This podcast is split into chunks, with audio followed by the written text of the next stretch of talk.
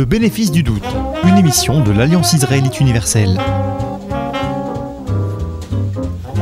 Bonjour, Ariel Danan au micro, bienvenue dans cette nouvelle édition du bénéfice du doute. Nous avons le plaisir de recevoir aujourd'hui Gérard Rabinovitch. Bonjour, bienvenue. Bonjour, bonjour. Philosophe et sociologue, chercheur au CNRS, Gérard Rabinovitch est également directeur de l'Institut européen Emmanuel Levinas de l'Alliance israélite universelle. Et dans vos nombreux travaux, vous établissez l'articulation de la philosophie politique avec l'anthropologie psychanalytique et l'histoire. Depuis de nombreuses années, à travers différents ouvrages et articles, vous réfléchissez aux crises civilisationnelles de l'époque moderne et contemporaine. Vous explorez le conflit entre civilisation de vie et civilisation de mort comme seul choc légitimement explorable et nommable des civilisations. Nous essaierons d'y revenir au cours de notre entretien. Nous vous recevons à l'occasion de la parution prochaine de votre ouvrage Les Leçons de la Shoah, édité par le réseau Canopé, et qui constitue un outil pédagogique pour enseigner la Shoah, non pas à destination des élèves finalement, mais plutôt à destination des professeurs, des personnels de l'éducation nationale. Nous allons en parler tout au long euh, de ces deux émissions, puisqu'il y a deux émissions euh, cette semaine et la semaine prochaine que nous allons euh, consacrer à, cet ouvrage de Gérard Rabinovitch, Leçon de la Shoah. Et pour introduire euh, cet entretien, j'aimerais que vous nous expliquiez finalement d'où vous veniez. Euh, vous êtes issu de la philosophie politique et c'est excessivement important pour comprendre quelle a été votre problématique et votre approche euh, dans ce livre. Oui, merci. Merci, merci de préciser ça et de m'appeler à, à, préciser également d'où je parle. En effet, c'est important. la philosophie politique a trois questions fondamentales. Qu'est-ce qu'une bonne vie? Qu'est-ce qu'une bonne société? Qu'est-ce qu'un bon agir en commun? Ces questions sont posées depuis l'Antiquité et euh, à travers l'histoire européenne, etc. Mais avec les drames du XXe siècle, avec les génocides, avec les totalitarismes, il est absolument impératif de remettre sur l'établi de travail toutes ces questions de la philosophie politique. Donc c'est là l'endroit d'où j'essaie d'aborder euh, tous les sujets que vous avez évoqués euh, il y a un instant. Alors, pour le faire, il faut s'appuyer évidemment sur l'histoire. Les historiens sont les vigiles des faits, donc euh, c'est une ressource extrêmement importante. Et puis, euh, pour mon propre euh, cas, il me semble que la philosophie politique ne peut qu'être complétée et enrichie par l'anthropologie culturelle, et avant tout même, au-delà de l'anthropologie culturelle, par l'anthropologie freudienne, les déplacements qu'elle induit dans la connaissance, dans l'interprétation des faits humains. C'est un exercice qui est parfois un peu difficile parce que l'histoire, comme vous savez, vous êtes historien vous-même, euh, elle a un tropisme un peu positiviste par structure épistémologique. Et puis l'anthropologie freudienne, c'est plutôt l'inverse. Elle est plutôt interprétative de signes, souvent immatériels, de traces ou d'effets qui sont parfois laissés pour compte par les sciences objectivantes. Donc, euh, en étant à ce carrefour des trois, d'ailleurs, d'ailleurs, on pourrait dire qu'en étant à ce, à ce carrefour des trois, on est quelque part du côté de ce que Marc Bloch ou Lucien Fèvre, pour parler de, de, grands historiens, euh, euh, évoquaient quand ils parlaient des mentalités et qu'ils faisaient l'étude des mentalités dans l'école des annales. Hein. Euh, je me souviens que euh, Lucien Fèvre définissait l'étude des mentalités comme un exercice de psychologie historique et que Marc Bloch euh, pointait, lui, que les, avec les mentalités, avec le mot de mentalité, il désignait les logiques non conscientes de la vie matérielle et des représentations collectives. Donc ce mot-là de mentalité, c'est un mot assez pertinent, je dirais, pour envelopper le carrefour dans lequel j'essaye, moi, de, de, de, poser des questions et de balbutier des réponses. Alors ça, c'est une chose. La deuxième chose, c'est qu'il est souvent invoqué dans la recherche euh, la pluridisciplinarité, l'interdisciplinarité, comme un souhait. Ce que j'essaye de faire, moi, c'est de l'acter, ce souhait, et pas seulement euh, de le rêver. Et je pense, par ailleurs, que concernant la Shoah, si en effet la priorité de son enseignement, c'est d'abord les faits, en eux-mêmes, et on peut dire que l'éducation nationale, dans son ensemble, elle fait ça bien. Mais ce n'est pas que l'histoire comme discipline qui est interpellée et convoquée pour parler de, de, la Shoah. Les lettres aussi, l'instruction civique aussi, la linguistique, la philosophie, les sciences. C'est avec toutes ces disciplines qu'on peut en aborder la diversité des aspects et de tout ce qui s'y rapporte. C'est ce que j'ai essayé de faire avec cet ouvrage, dans un format assez restreint. Donc, euh, d'une certaine façon, et c'est pour ça que je l'ai appelé ainsi, c'est pas un ouvrage conclusif, c'est pas le dernier mot, mais je l'ai défini plutôt comme une note d'étape qui fait la synthèse de ce qu'on peut savoir et des déplacements peut-être nécessaires. La collection s'appelle Éclairée, euh, elle donne tout le sens euh, à mon propos. Ce qui est particulièrement remarquable dans cet ouvrage, nous allons le voir, c'est que vous abordez toutes les grandes thématiques et en étant au carrefour de toutes ces disciplines, euh, comme vous venez de le dire, mais à travers finalement des exemples de petits chapitres extrêmement courts et qui donnent énormément à, réfléchir. Euh, et, vous donnez notamment une grande importance au langage, nous allons y revenir. Mais la première question que j'aimerais vous poser et qui est liée au titre que vous avez donné euh, à cet ouvrage est autour du mot Shoah puisque finalement il n'est pas naturel d'appeler ce qui a été l'extermination euh, des Juifs euh, d'Europe euh, sous ce terme qui pourtant est devenu, en tout cas dans le monde francophone, le mot le plus utilisé pour désigner cet événement historique. Et vous notez très bien dans votre ouvrage que d'autres termes ont été utilisés, que ce soit génocide, que ce soit même Khorban, mais finalement c'est le mot Shoah qui s'est imposé et qui est riche de sens. Oui, bah, en effet, si on fait l'inventaire lexical des différentes façons qui sont employées à travers le monde pour désigner euh, ce qui s'est passé, et que nous, on emploie le nom sous le nom de Shoah, vous avez d'abord solution finale, mais solution finale, c'est le terme nazi. C'est un terme nazi, donc euh, c'est pas tellement approprié euh, de l'employer parce que si on l'emploie, on parle comme un nazi. donc euh, même si on n'y prend pas garde et même si on n'y adhère pas, mais je veux dire, on est on est prisonnier de la langue. Donc il vaut mieux éviter de parler de solution finale. Maintenant, le terme de génocide, il était pertinent au moment où il a été créé par euh, Raphaël Lemkin. Il était pertinent dans son sens même, puisque il faisait écho à la conception racialiste du monde. Hein, puisque euh, génocide, ça veut dire génos, race, et puis cide, tuer. Donc génocide, c'est tuer des races. donc ça avait un sens. D'ailleurs, c'est le mot qui a été adopté euh, en décembre 48 par l'Assemblée générale de, de, de l'ONU. Mais ce mot a dérivé à cause de l'agonistique, des rhétoriques d'estrade, de, politicienne, etc. Et il est devenu un mot qui désignait toutes les formes de meurtre de masse, ne gardant plus qu'une évocation d'un caractère quantitatif, et même ces dernières années, on a pu le voir de façon grotesque être utilisé métaphoriquement, par exemple, euh, chez les écologistes profonds, euh, ceux de la deep écologie, lorsqu'ils parlent du génocide des arbres en Amazonie. Donc, franchement, donc voilà, c'est un problème. Il y avait un autre terme qui est encore employé dans le monde anglo-saxon, euh, c'est holocauste. Hein mais le terme holocauste renvoie à des pratiques de sacrifice et d'offrande dans les piétés antiques. Il, transforme donc du coup l'extermination des Juifs comme une offrande sacrificielle. Une offrande sacrificielle d'abord à qui? À quoi? Et puis enfin, les victimes, elles n'ont pas demandé d'être sacrifiées. Elles, sont. Hein.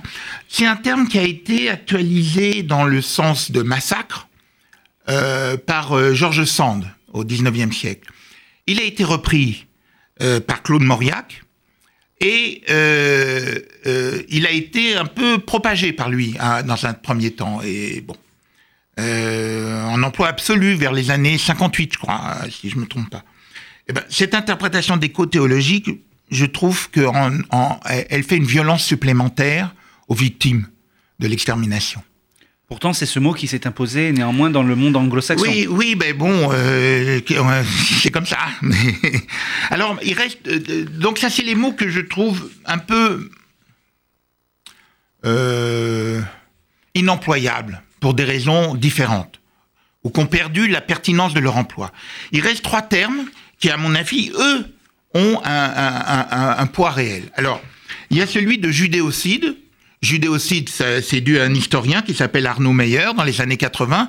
Et judéocide, bah, c'est forgé sur le modèle de génocide. Et il s'agit de, il s'agit de tuer les juifs. Donc judéocide, d'une certaine façon, dans cette espèce de, euh, de, de, de, distanciation inhérente à la langue savante, eh bien, euh, il, est, il, a, il prête à aucune confusion. Donc on peut l'employer, ce terme. Il y a deux termes qui, eux, viennent de la langue hébraïque, et qui, à mon avis, ont un sens beaucoup plus fort. Alors, il y en a un, c'est Khorban, hein, qui euh, veut dire ruine, destruction, qui est un terme peu connu, mais qui était en usage dans les populations juives les plus traditionnalistes, ou dans le monde yiddish, des populations survivantes, qu'elles soient séculières, bouddhistes, ou bien euh, qu'elles soient euh, très pratiquantes. Et qui désignait à l'origine la destruction du temple. Voilà, c'est à l'origine, exactement, dans la littérature rabbinique, comme vous le dites, ça désignait la destruction du premier temple et du deuxième temple. C'est des événements historiques importants pour les populations euh, juives, puisque c'est des catastrophes majeures des annales religieuses et nationales. Et euh, son emploi ici a une force, je trouve, extrêmement grande parce qu'il extermine d'une certaine, il, il, il, analyse l'extermination en écho à la destruction des temples de Jérusalem.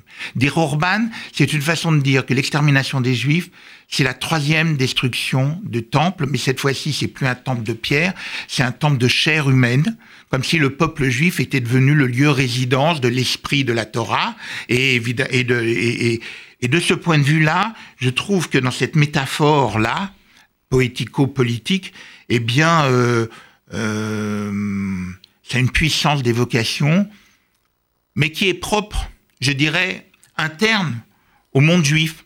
Il n'a pas, il n'a pas une valeur universelle. Personnellement, c'est celui que je préférerais, hein, d'un point de vue strictement personnel. Euh, D'ailleurs, je pense que c'est pas par hasard que Raoul Hilberg emploie pour son œuvre monumentale le terme de destruction des Juifs d'Europe. Je pense qu'il n'a pas employé destruction par hasard. Maintenant, il reste le mot Shoah, euh, et le mot Shoah, oui, c'est le terme qui apparaît le plus approprié d'un point de vue universel pour désigner l'extermination. Il a évidemment été euh, imposé dans le rayonnement même de l'œuvre de, de, Claude Lanzmann, hein, mais le mot existait déjà euh, précédemment, mais l'œuvre de Lanzmann lui a donné tout le poids et toute la, la, la, la profondeur et la grandeur de, de son emploi. D'une certaine façon, en étant issu de la langue hébraïque, c'est une façon de donner parole aux victimes de l'extermination. D'un autre côté, c'est un terme qui veut dire catastrophe, c'est-à-dire qu'il n'a pas, il a pas vraiment de sens indirect, inclus, de signification plus au-delà de ça. Et d'une façon, le mot Shoah me, semble bien convenir parce que il comporte aucun sous-entendu, aucune interprétation préalable. C'est comme s'il exprimait euh, le silence après l'effet d'un cataclysme. Autre particularité à la lecture de votre ouvrage, c'est que vous avez décidé, alors qu'il s'agit bien d'un petit livre de 120 pages sur la Shoah, de revenir sur le temps long, d'analyser le temps long, de ne pas commencer finalement cette histoire euh, ou cette analyse en 1933 ou euh, au 19e siècle, mais de revenir, et même pas euh, à la période chrétienne, donc au premier anti-judaïsme chrétien que, que l'on connaît, mais plus en amont, même à la période hellénistique et romaine. Et c'est extrêmement important euh, pour votre, euh, pour votre analyse de dire que finalement, les premières traces de ce qu'on appellerait aujourd'hui antisémitisme, mais qui n'est pas le, bon terme, qu'il faudrait plus qualifier d'anti-judaïsme, que sais-je, de haine des juifs, remontent non pas à la période chrétienne, ce que nous savons euh, tous, mais même à la période gréco-romaine. Oui, je veux dire, on a tous été marqués par la, force du livre de Jules Isaac sur l'enseignement du mépris et sur l'importance qu'il a donné de responsabilité, en effet, euh, au monde chrétien et aux autorités ecclésiastiques plus qu'au monde chrétien, parce qu'il ne faut jamais oublier que la plupart des justes des nations étaient des chrétiens. Et ça, c'est très important à penser. Mais disons, l'appareil politique euh, du christianisme euh, d'avoir enseigné le mépris et donc d'avoir une part de responsabilité dans la condition euh, des Juifs euh, dans l'Europe.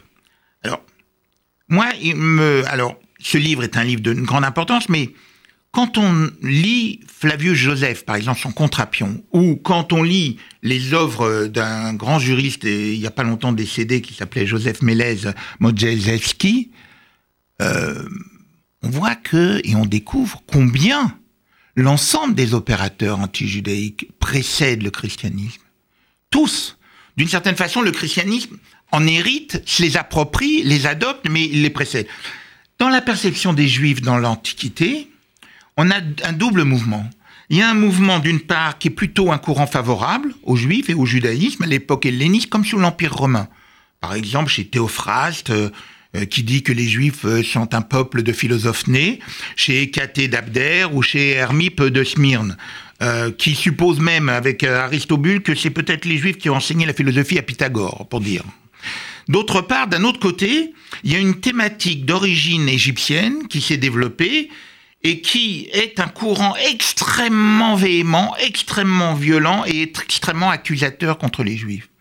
Manéthon, le premier, qui est un grand prêtre euh, égyptien du IIIe siècle avant notre ère, qui a écrit en grec une histoire de l'Égypte et dont les diatribes seront adoptées et répétées par tous les auteurs grecs et égyptiens, Lysimaque, euh, Appion que je viens de citer, Chirimon, etc., etc., et qui se sont répandus chez les Grecs et chez les Romains, et qui sont repris par par n'importe qui, qui sont repris aussi par les grands auteurs classiques des ce qu'on appelle les humanités gréco-latines, par exemple Tacite, Sénèque, Juvenal, et qui dessinent tous un espèce de pattern euh, anti-juif, miso-judaïque, qui insiste toujours sur trois choses. Il insiste sur la misanthropie supposée des juifs, sur l'amixia des juifs, c'est-à-dire leur volonté d'être séparés du reste du monde, et puis qui insiste aussi sur l'athéisme, l'athéotos, qui pourquoi? Parce que il euh, n'y a pas d'idole, il n'y a pas de représentation des dieux, et donc penser du côté de l'esprit et de la civilisation gréco-latine, c'est une forme d'athéisme. Euh, ce qui est visé de façon patente, manifeste et récurrente, c'est les manifestations extérieures de la discipline religieuse. Le repos shabbatique est toujours considéré comme une paresse dans la pensée gréco-latine la circoncision qui effraie évidemment tout le monde, et puis les interdits alimentaires qui sont considérés comme euh, un rejet des autres puisqu'ils empêchent de libeller avec les autres, de partager la table et même, euh, dit euh, Tacite, de partager le lit avec les femmes étrangères.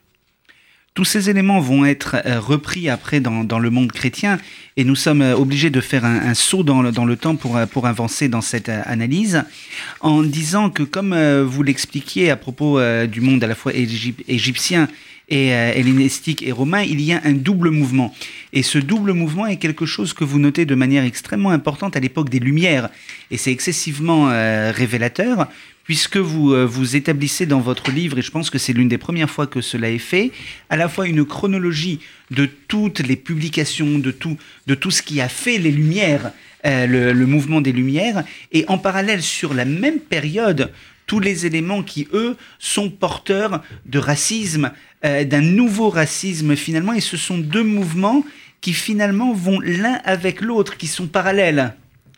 Alors oui, c'est dommage qu'on n'ait pas le temps de continuer sur euh, comment les chrétiens ont adopté, euh, parce que l'idée, quand même, juste un petit point, euh, l'idée de crime rituel, c'est chez les Grecs, c'est pas chez les chrétiens.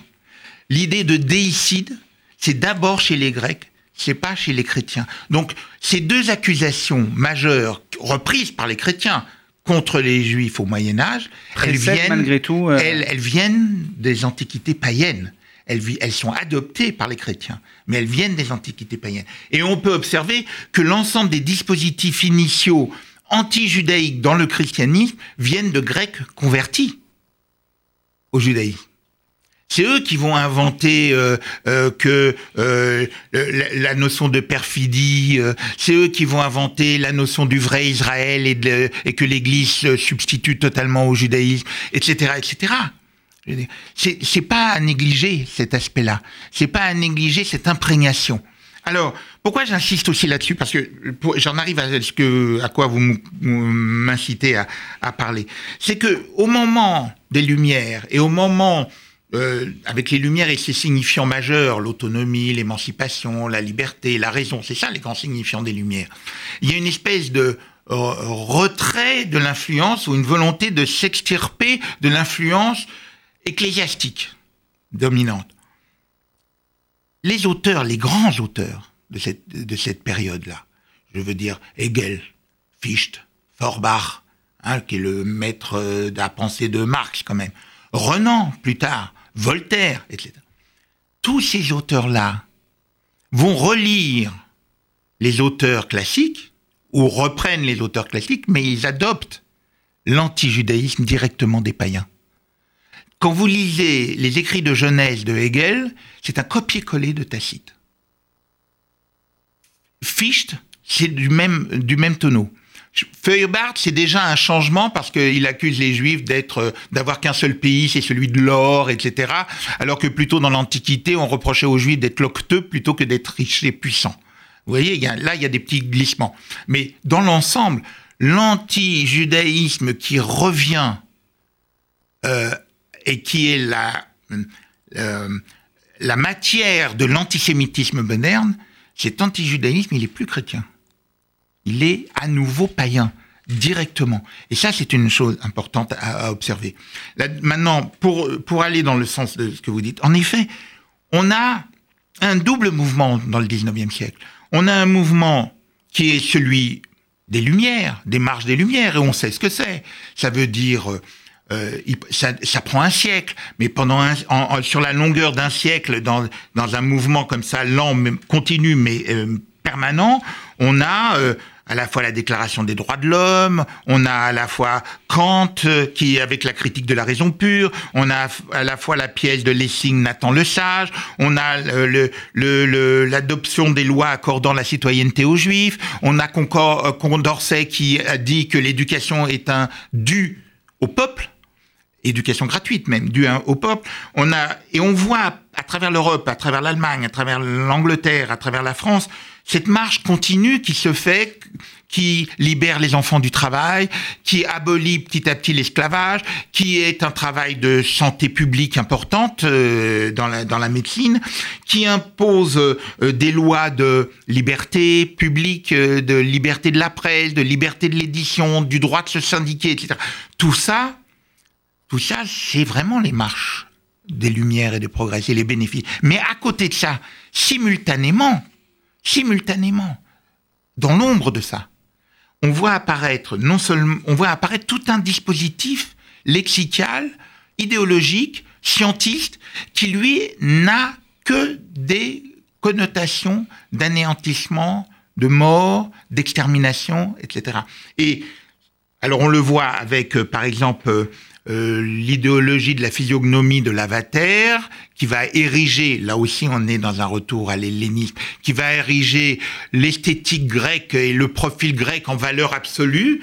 On va avoir la naissance de la zootechnie en France, qui euh, promeut le futur éleveur comme un ingénieur du matériel vivant, c'est là que les notions de matériel vivant, matériel euh, animal se créent dans, ce, dans cette science-là, la zootechnie, et c'est là aussi que s'impose l'idée de sélection.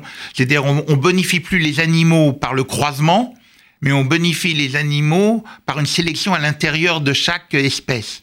Oui, donc tout, tout concourt et tout en même temps, dans l'ombre des lumières, tout un dispositif scientiste, tout un dispositif euh, racialiste se met en place et, d'antisémitisme, et tout ça converge, et tout ça se croise, et tout ça s'agrège. C'est-à-dire qu'il y a un dispositif langagier qui se forme autour et avec l'antisémitisme qui euh, chosifie complètement l'être humain et annonce la chosification. Et j'ajouterais que c'est dans cette période-là qu'apparaissent les premières pratiques de camps de concentration pendant la guerre des bourgs et les premiers décrets d'extermination pendant l'occupation de la Namibie par les Allemands et l'extermination des Herero et des Nama.